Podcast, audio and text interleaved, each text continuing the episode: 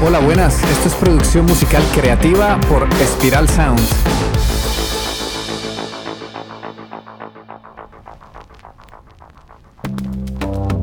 La música siempre crea una conexión muy poderosa en las personas con otras realidades, culturas y emociones. Con este podcast entenderás este arte a través de la producción musical y la ingeniería de sonido. También te ayudaremos a desbloquear tu creatividad y a diseñar una estrategia para generar ingresos con la música y que puedas tomar decisiones más acertadas y profesionales durante la creación musical. Hola, soy Ciro Galvis y hoy vamos a hablar con un artista muy crack. Vamos a adentrarnos en su mundo para poder entender por qué hace música y vamos a conocer el punto de vista de un artista emergente y lo que la motiva a compartir su música con el mundo. Se trata de Ceci, una artista nacida en Estados Unidos, pero que vive en Colombia. Hola Ceci. Hola, ¿cómo estás? Muy bien, ¿qué tal allá en Bucaramanga? ¿En qué? En Bogotá. Bien, bien. Está haciendo un poquito de frío, como raro, pero todo súper bien. ¿Y por allá cómo está todo? Aquí también hace frío, pero estoy bien caliente en la casa, entonces no pasa nada. sí, total. Ok, Ceci. Nada, pues el, propósito del podcast de hoy es que te conozcan un poco más y que nuestros oyentes descubran música nueva también, que descubran tu propuesta musical, porque uh, también a nuestros oyentes aquí del podcast son personas que les encanta los sonidos, la música, amantes de la música, melómanos, melómanas. Entonces, cuéntame un poquito más sobre ti. ¿Quién eres? ¿Qué es lo que haces? ¿A qué te dedicas? Una, una pequeña autobiografía cortita. Eh, bueno, como dijiste, eh, nací en Estados Unidos, específicamente en Colorado. Nací el 20 de abril del 2003, entonces tengo 20 años. Llegué a Colombia ya como a mis cuatro años de edad y me quedé a vivir acá eh, a veces pues voy a Estados Unidos como vacaciones a visitar a mi papá y demás, pero pues soy demasiado colombiana, como que soy muy rola, tengo el acento todo como de acá de Colombia. Eh, canto desde que tengo memoria, Dios mío, o sea, toda la vida como he cantado. No hay una época que yo te diga, ah, sí, yo me metí a un curso y empecé a cantar. No, yo canto desde que tengo memoria. Eh, y siempre me ha gustado mucho todo lo que es el arte, la música, también actúo, bailo. Entonces, como una artista integral por ese lado. Bueno, mi nombre es Lina Cecilia. Eh, de ahí sale el Ceci, que es como mi nombre artístico. Eh, que pues es una historia como divertida, como que yo cuando iba a empezar a sacar música, pues no quería como llamarme Lina Cecilia porque era muy largo, Cecilia como que no me gustaba, Lina me parecía muy común. Y ya por cosas de la vida, como que llegué, llegué a Ceci, que fue ya con el que me quedé y pues con el que hoy en día, cuando alguien me conoce, me presento incluso como Ceci. Ya las personas que me dicen Linas, porque me conocen de mucho tiempo atrás o pues mi familia realmente. Estudio comunicación social con énfasis en, en publicidad. También pues estoy en una academia de actuación, canto y baile. Eh, y ya hago muchas cosas. Soy una persona que le gusta hacer varias cosas. buenísimo, buenísimo. Y bien también la lección de tu nombre porque los nombres cortos funcionan muy bien. Los nombres cortos la gente se los queda en la memoria. Entonces, sí. El, sí, como nombre artístico, buena lección por eso. Ok, Ceci, y cuéntame, ¿cada cuánto publicas canciones? Bueno, la primera, primera, primera canción que eh, yo saqué, pues fue una colaboración con mi pareja en ese momento, que pues también es artista. Eh, esa primera canción que salió la saqué más o menos por estas fechas, de hecho, ahora que lo pienso, del 2021, que es Adiós. Saqué esa canción, bueno, súper bien. Luego duré un año sin sacar música y volví a sacar, bueno, un año no, duré como cuatro o cinco meses. Volví a sacar una canción en abril del 2022.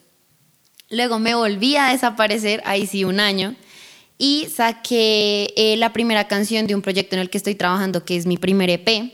La canción se llama Me Prometieron y salió en abril del 2023, o sea, este año.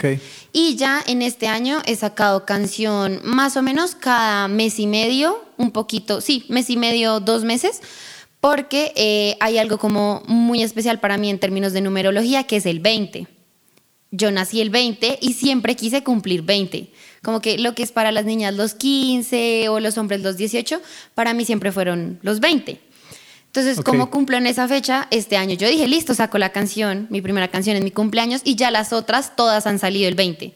Entonces, eh, la primera fue el 20 de abril, Luego salieron eh, Querer es así, que es otra, salió el 20 de junio. Em, la que le sigue es el 20 de agosto y la que saqué ya hace poquito, que se llama Páginas en Blanco, la saqué el 20 de octubre. Entonces he estado sacando así, ya este año no, no, pues no voy a sacar más canciones, pero eh, la idea es sacar pues ya todo lo que es el EP y la última canción de ese proyecto eh, puede que a finales de, febrero. Ok. ¿El EP de cuántas canciones? Cinco. Tiene, pues tiene como seis soundtracks, porque tiene como el interludio. Em, y pues ya las cinco canciones como tal. Ok. Ahora te quiero hacer una pregunta interesante. ¿Qué es lo que quieres conseguir con tu música? Bueno, para mí, pues voy a hablar un poquito como de, de creencias, como de lo que yo tengo. Yo siempre he sentido que las personas venimos obviamente al mundo con un propósito, ¿sabes? Como siempre tenemos una meta por cumplir. Y eh, a mí la música, yo siento que me ayuda como a, a mostrarle a las personas de pronto las cosas que siento y que pienso que sentimos todos, pero que no se hablan. Correcto. Entonces, por ejemplo, este EP va muy enfocado, el EP, así como spoiler, se llama Creciendo.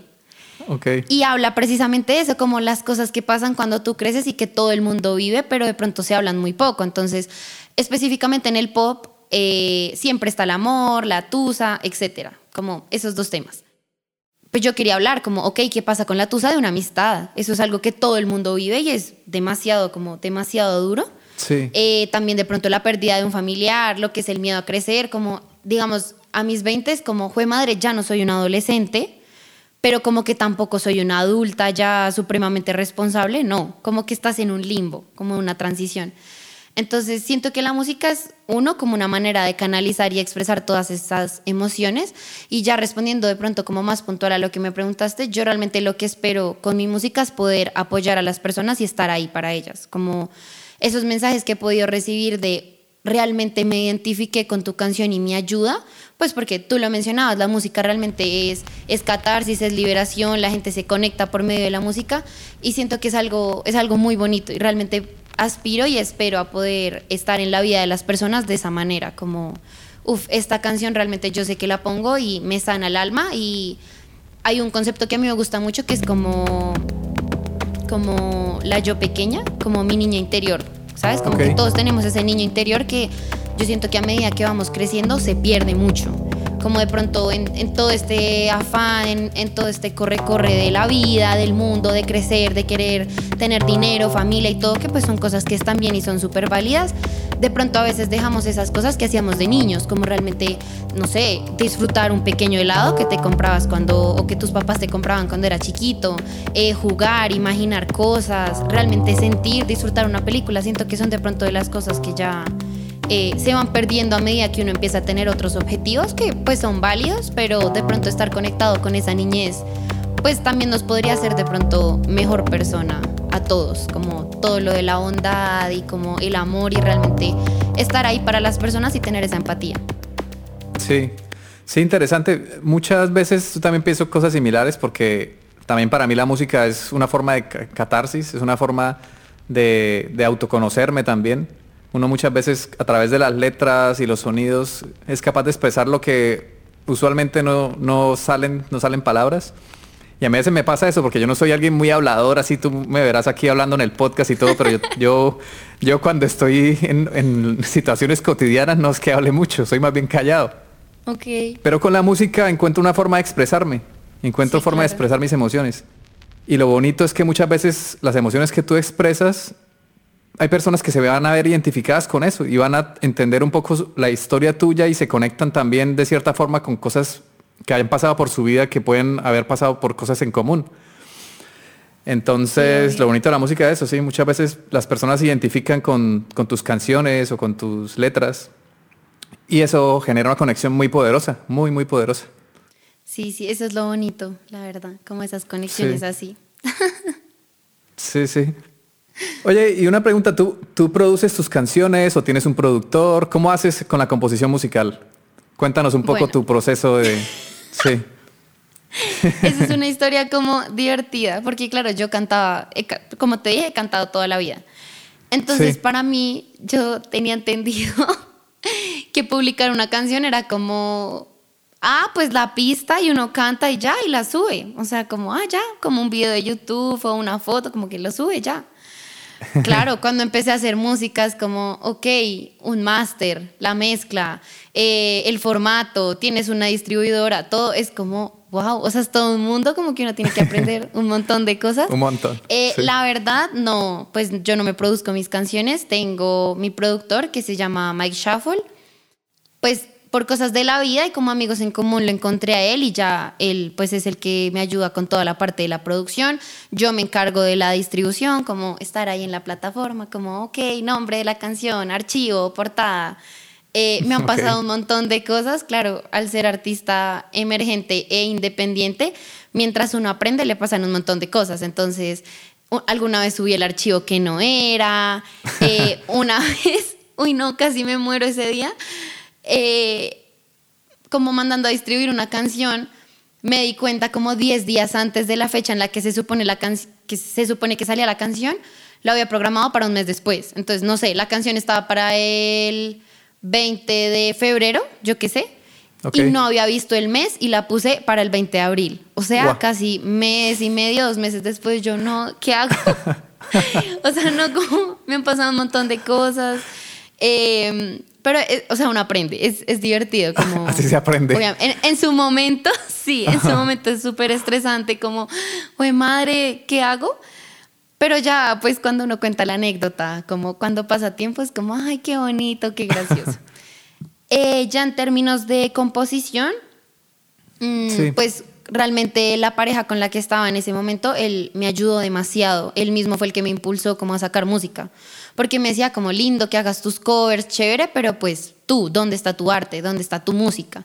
Entonces él realmente me, me impulsó mucho a eso. Eh, y pues empecé como otra vez a escribir, porque yo me acuerdo que escribía canciones de chiquita, pues como, a ver, obviamente no, no eran como el single de tu vida, pues porque ¿qué? Tendría por ahí 10 años.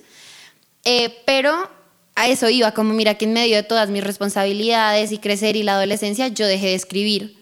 Y claro, volver a escribir es como, ¿y, dónde empiezo? ¿Y, qué hago? ¿Y, qué pongo? Entonces, eh, sí, mi pareja en ese momento me ayudó un montón.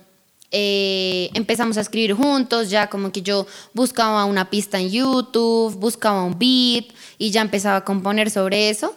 Eh, a veces lo hacía como solita, como cuando tenía tiempo, y ya respecto a las canciones que he sacado, hay una persona que hace parte del equipo de trabajo, pues con mi productor que se llama Ascar, con él eh, nos sentamos, hay, hay todo tipo de situaciones, como que hay veces que él tiene una idea y ya yo escribo sobre eso, mm, o yo le pongo la idea y como que él tiene, ah, mira, listo, este es el coro, y yo ya hago como el resto de la canción, Em, o, por ejemplo, hay veces que yo escribo ya todo sola, como verso, estrofa, coro, todo así sola, sola.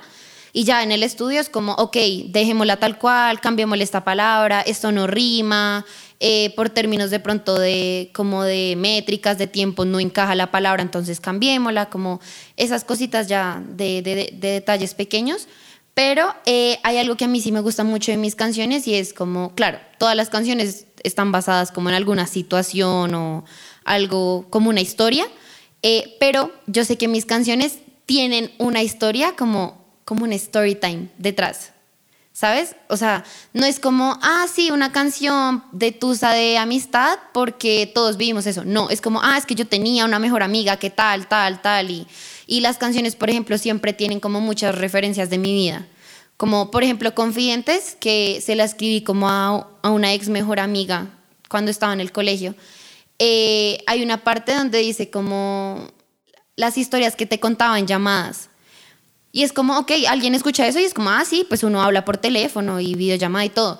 Pero yo realmente lo escribí porque yo me acuerdo que llegaba del colegio y nosotras hacíamos videollamada, así hubiéramos estado todo el día juntas como en el colegio, no importaba era nuestra videollamada fija, hacíamos ejercicios como físico, o sea, como físico, como rutina y todo, en videollamada.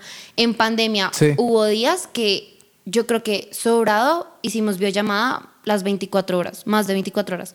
O sea, como dormíamos juntas, yo dejaba el celular ahí mientras ella se bañaba, luego viceversa. O sea, realmente como, como que las videollamadas para nosotras eran súper importantes. Entonces las canciones siempre están muy llenas de, de esas cosas que, claro, todo el mundo se identifica porque todo el mundo lo hace y todo el mundo como que lo vive, pero ya a la hora de yo sentarme a leerlas y cantarlas es como, uff, esto tiene una razón de ser y un porqué. Entiendo, ok. ¿Y cómo ha sido tu experiencia de trabajar con el productor musical? ¿Cómo, cómo has llevado ese proceso? ¿Cómo... Es muy chévere. Antes del productor musical que te digo, eh, yo trabajaba con dos productores que se llaman Vice y Mel, que ellos son los encargados de Adiós y Dime, que fueron mis dos primeras canciones. Ellos trabajan con un colectivo de música urbana acá en Bogotá que se llama Golden Cream. Em, nada, pues trabajaba con ellos, con ellos también fluía un montón. Pero, eh, claro, las canciones las escribía con mi expareja y las escribía yo solita y ya luego iba al estudio y grababa con ellos. El proceso con, con, mi productor actualmente es un poco diferente porque no es como, ah, ok, vamos a escribir de esto puntualmente y esa es la que sale, sino que, ok, hagamos dos, dos maquetas, tres maquetas y miramos cuál nos gusta. ¿Sabes? Como, ok, de las tres, ¿cuál es, ¿cuál es la que más nos gusta? De pronto la temática que sí resuena más con el proyecto, con el EP en general, pues porque ya cuando se habla de un EP o un álbum no es como, ah, sí, las cinco canciones sueltas, sino que pues claro, es todo un, concepto, Es, mm. es, conjunto. Eh, entonces me ha ido súper bien, la verdad. Em, antes de hacer el EP, yo sí le dije como a Mike, como hagamos una canción como juntos a ver cómo nos sentimos, cómo yo creo mucho en las energías, entonces cómo fluyen nuestras energías, pues porque pues pasa, ¿sabes? Realmente hay de pronto personas con las que uno no conecta y en términos, yo creo que en términos del arte es muy importante hmm. conectar tú con tu equipo, así como vas a conectar con el público, pues porque si no conectas con tu público la idea no, no queda bien hecha, no queda bien plasmada y asimismo va a ser muy difícil que tu público también conecte con algo. Entonces ha sido chévere. Eh, como que sí, es, es, divertido, como que pasan muchas cosas en el estudio, como eh, de pronto nos ponemos a jugar con los efectos de sonido, con el autotune, entonces ya salgo yo así cantando como una ardilla y es como, no, no, no, ya, no, o sea, no más. Eh, sí, ha sido, ha sido muy bonito. Como realmente sé que hoy en día mi equipo de trabajo, más allá de ser eso, son también como mis amigos y personas con las que puedo contar, independientemente de, de cualquier cosa. Genial. Y cuéntanos un poquito sobre los artistas que te influencian o grupos que, que, consideres tus influencias o que escuches últimamente, que, que, estés, que sean tus favoritos. Ok, eh, yo pues estoy muy influenciada por todo lo que es como la cultura pop y lo que yo llamo el mundo de Disney. ¿Sabes? Como, ay, las películas románticas y todo lo que es de pronto como Selena Gómez, Taylor Swift, como claro, esos referentes así gigantes. Por ejemplo, Ariana Grande, o sea, yo estudio todos los días para algún día hacer un, whistle note como esa mujer porque es increíble como la voz que tiene, me encanta, la, la, admiro demasiado, como su trayectoria, también ver cómo su música ha cambiado, me parece una vaina loquísima. Ella hoy en día que diga como, uff, todo el tiempo escucho esto, Olivia Rodrigo, la adoro, es mi referente puntual es mi artista favorita, que realmente antes de ella no tenía artista favorita. Como, ah, sí, me gusta lo que te digo, Ariana Grande, escucho esto de acá, escucho esto de allá, todo chévere.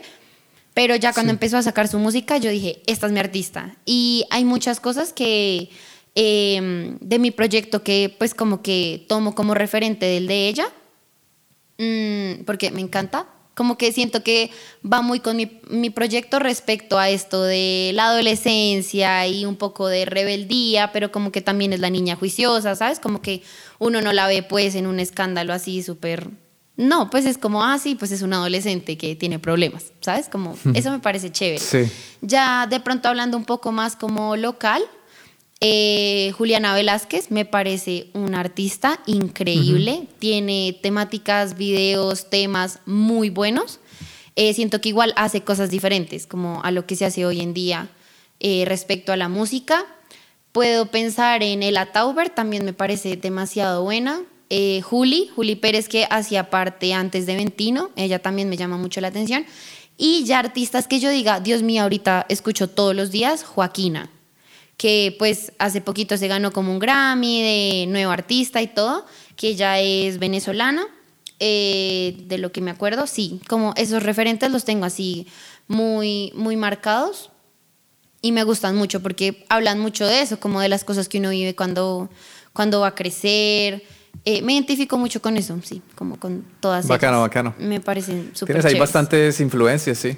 Sí. Y si le quisiera recomendar a nuestro público una canción de alguno de esos artistas, ¿cuál, ¿en cuál piensas ahora? Uy, ahorita que yo diga, justo ahora la primera que se me vino a la mente fue una que de hecho Joaquina sacó hace yo creo que un poquito más de un mes, se llama Quise Quererte. Es muy buena, es muy buena, eh, muy buena, la verdad. Me encanta, sí. Esa canción yo creo que la escucho todos los días. es buenísima.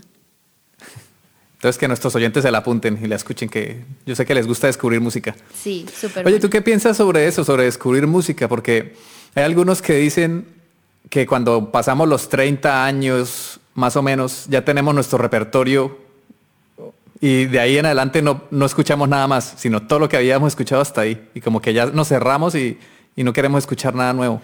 Yo creo... ¿Qué, ¿Qué piensas al respecto?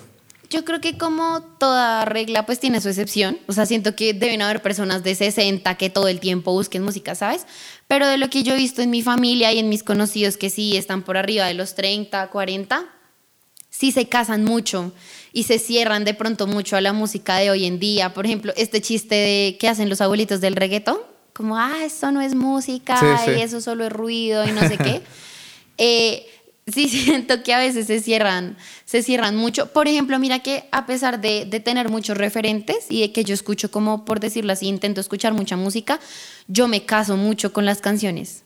Yo siempre tengo una canción que quemo hasta que encuentro otra y quemo esa y ya luego unos meses vuelvo y escucho la que había quemado y es como, ay, hace mucho no escuchaba esta canción.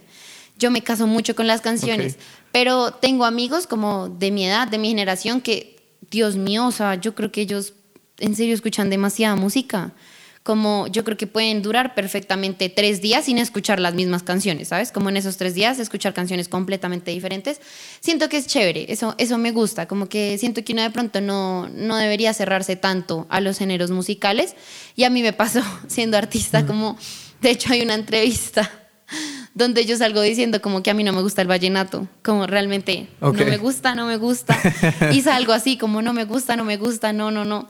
Y ya hoy en día como que de pronto cambiando un poquito esa mentalidad me he dado la oportunidad. O sea, no es que ponga vallenato mientras estoy en el carro, mientras me estoy bañando, pero como que, ok, si suena un vallenato, como que igual intento disfrutarlo, como que si me sé la letra lo canto, como ese tipo de cosas. Y siento que te ayudan mucho como, pues como ampliar tu mente y, y a conocer cosas y la cultura y saber el trasfondo de, de las canciones. Eso es algo que me parece súper chévere de las entrevistas y de sí. podcast como estos, como haces tú, que lo agradezco sí. un montón y es como realmente el detrás de las cosas, como, ok, ¿cuál es el origen del pop? ¿Qué hay detrás del rock? Eh, por ejemplo, la gente que no le gusta para nada el rock, que es como, no, eso es súper satánico, o la metálica, que es como, no, sí. eso es terrible.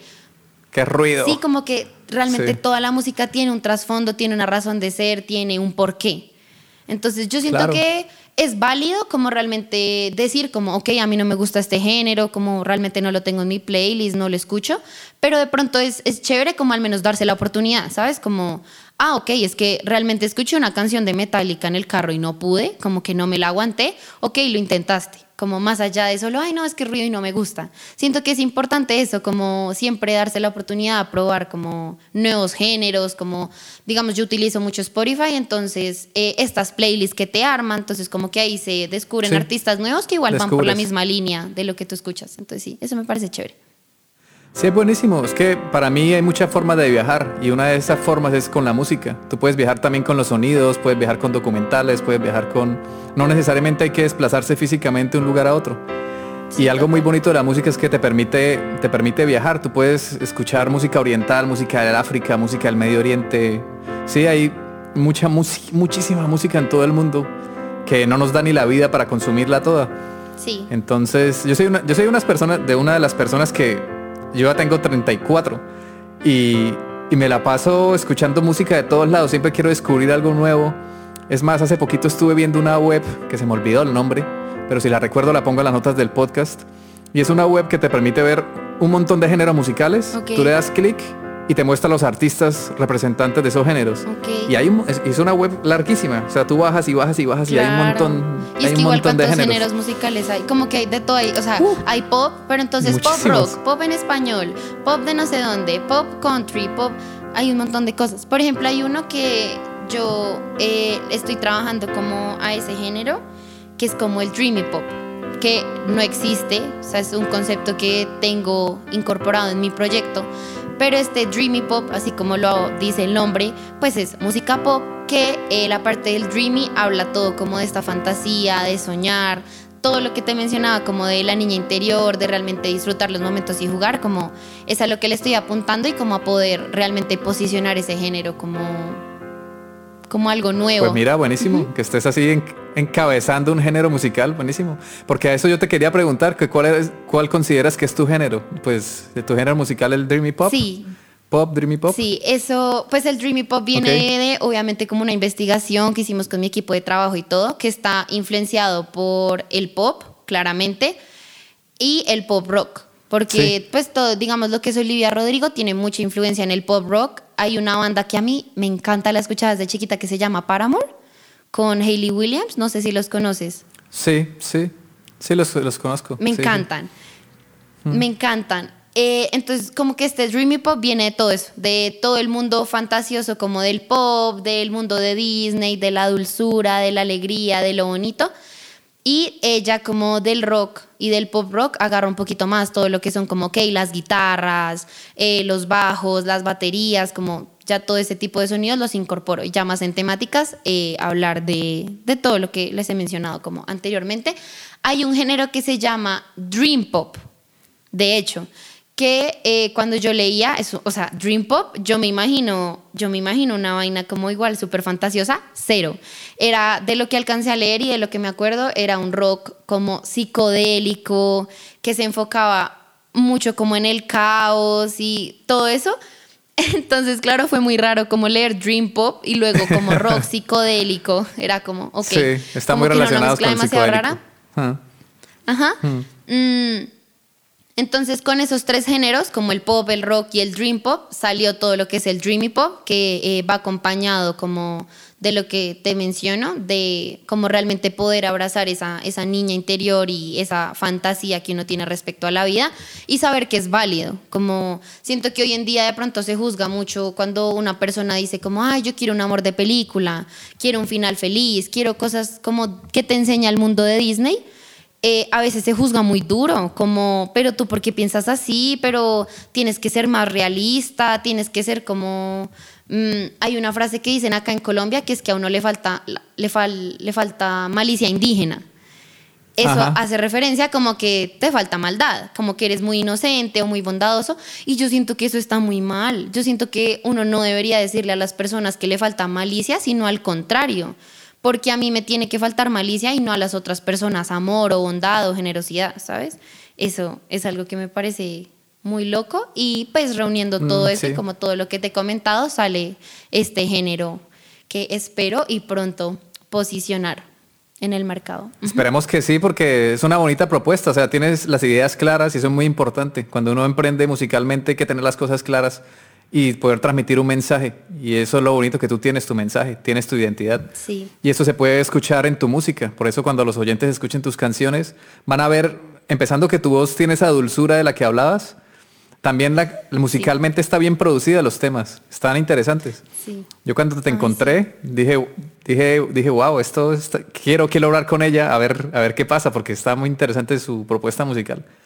Sí, yo te quería preguntar eso, como, o sea, cómo llegaste a mí. Por Instagram, la red, las redes sociales, Instagram, te, encontré, no recuerdo cómo, creo que yo estaba, ¿qué fue lo que yo hice? Yo estaba a lo mejor buscando, puse un hashtag, le di clic a un hashtag y por ahí te encontré. Y, dije, vamos a ver qué es lo que haces. Es canta, ah, artista, mira, vamos a escuchar su música. ¡Wow! Me sorprendí. Y dije, está interesante. Eso es súper bueno saberlo porque como artista independiente yo creo que eso es de los retos más grandes realmente sí, hoy en día las redes sociales ayudan un montón y hay un montón de herramientas con las que uno puede llegar a las personas, pero siento que por lo mismo, como hay tantas herramientas y tantos artistas nuevos, es difícil llegar a las personas. Sí. Realmente. Hmm. Hay mucha competencia, es como, como destacar entre unos, en un océano enorme de artistas nuevos y buenos que hay también. Sí. Sí, ese es un desafío. Yo te quería preguntar, hay algo relacionado ya para terminar, la última pregunta. ¿Cuál es tu mayor frustración en la música y por qué? Uf, yo siento que eh, mi mayor frustración en la música es justo lo de las personas. Eh, como, como realmente, claro, como mi objetivo es estar ahí para las personas, apoyarlos y todo, la mayor frustración es como no llegar a ellos, ¿sabes? Y de pronto, a veces, obvio, uno se deja llevar mucho de los números, de las métricas, como me gustaría tener más reproducciones, me gustaría tener más seguidores y todo, pero siento que más allá del número y el ejercicio que yo he aprendido a hacer un poco es eh, pensar en las personas que están detrás de ese número.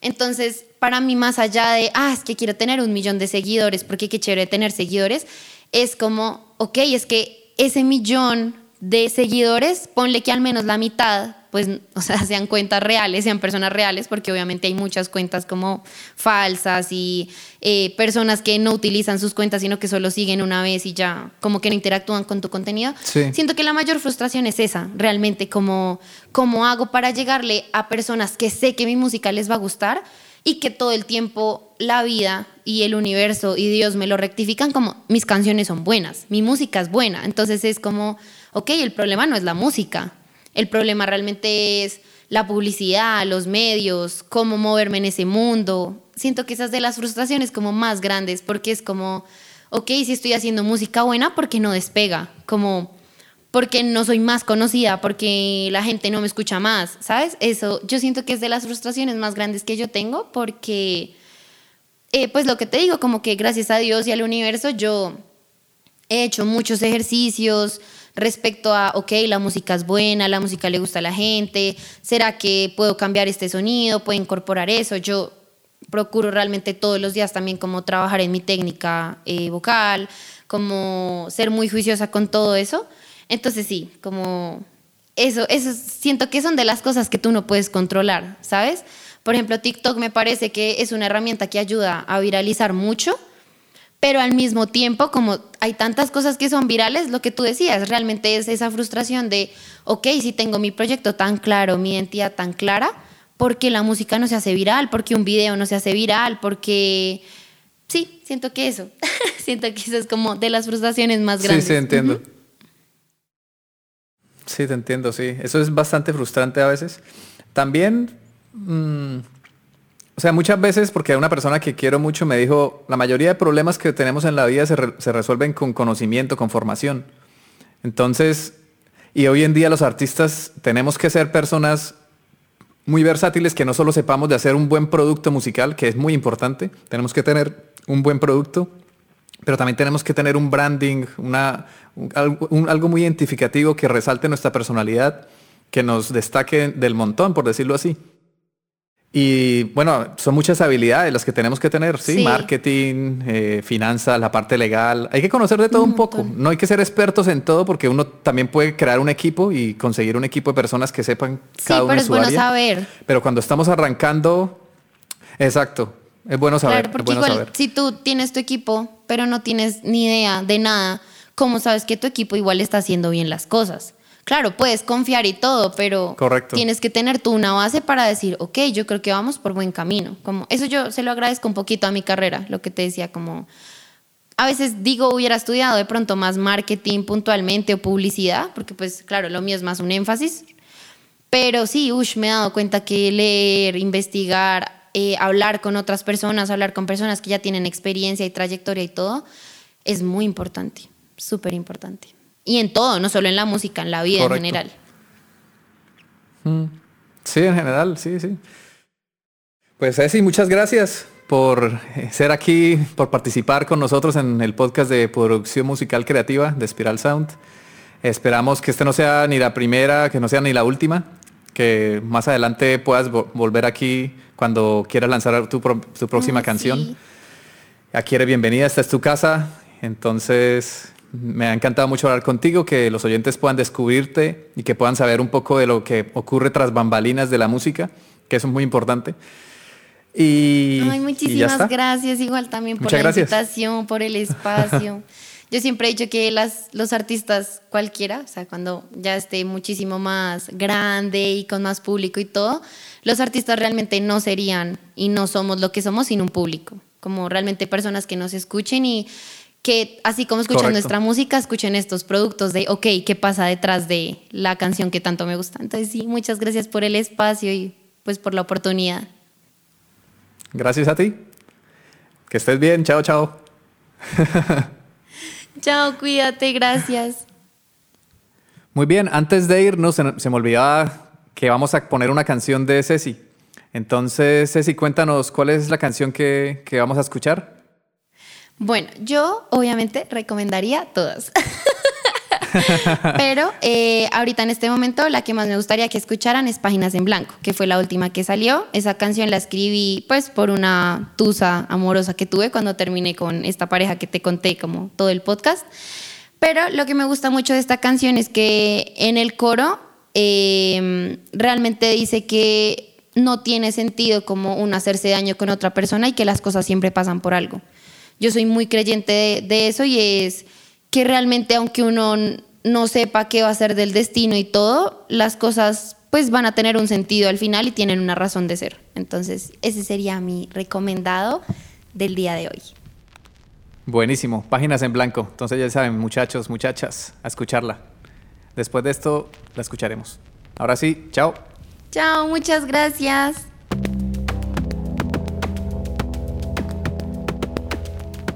Si te ha gustado el episodio, recuerda suscribirte a la newsletter en spiralsound.com. Visita nuestra web.